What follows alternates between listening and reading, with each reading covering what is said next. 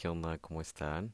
Eh, estoy aquí nuevamente otra vez con ustedes para actualizarles muchas, muchas cosas. Y es que, wow, o sea, realmente ha pasado demasiado tiempo desde el último episodio.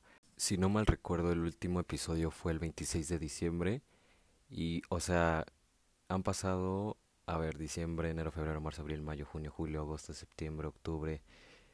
A la silla ya, ya pasó el año.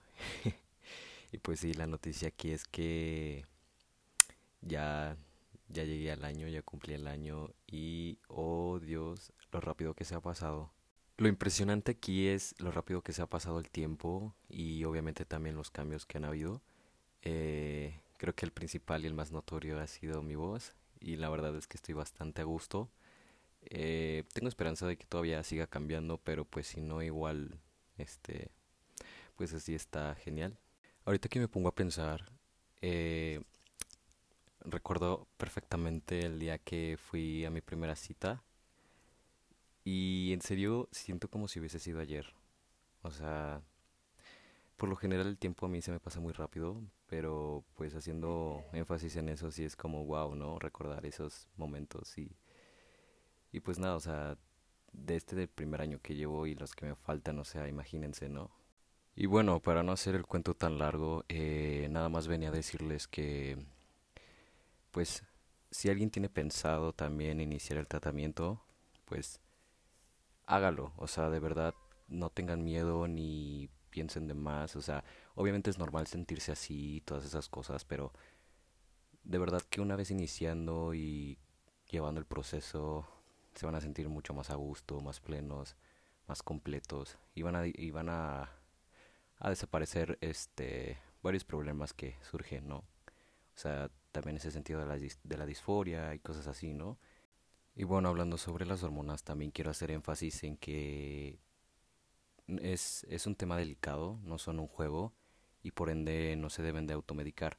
Obviamente si quieren iniciar el tratamiento pues tienen que ir con, con un endocrinólogo, con este con especialistas, ya que pues sí, este es un tema importante y bueno, sobre lo del psicólogo también, pues en general, ¿no? Yo considero que ir a terapia es importante porque, pues, quieran o no, es un soporte para la vida, ¿no? Y la verdad sirve bastante.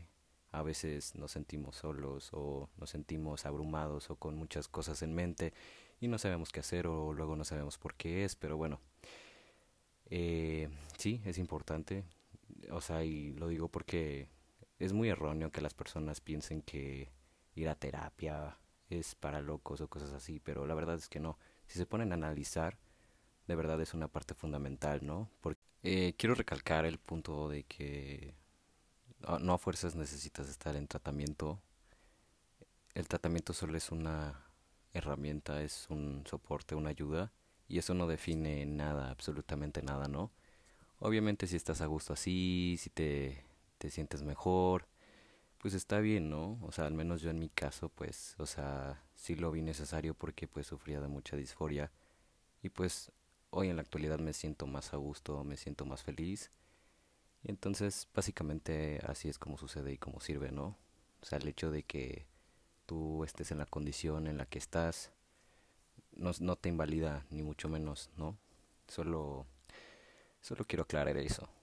Entonces, el 20 de octubre cumplí un año en tratamiento y estoy muy feliz por eso, de verdad, o sea, ansiaba mucho llegar al año y aunque no he visto los cambios que he querido tal cual, este, pues no me siento mal, o sea, sí existen los momentos de desesperación y, y conflicto, pero es como todo, ¿no? O sea, ha sido un proceso de todo un poco, o sea, han habido veces que sí la he pasado muy mal, han habido veces que la he pasado muy bien, pero es un complemento, ¿no? O sea, y lo bueno de todo esto es que he aprendido bastante, o sea, perdón por cada vez que diga, o sea, obviamente cada cuerpo es diferente, cada quien lleva su proceso y este, pero bueno, por el momento yo me siento muy bien, muy a gusto, muy feliz, eh, me faltan muchos, muchos años más, recuerden que el tratamiento es de por vida, obvio no, no todos lo ven así, no todos lo desean así,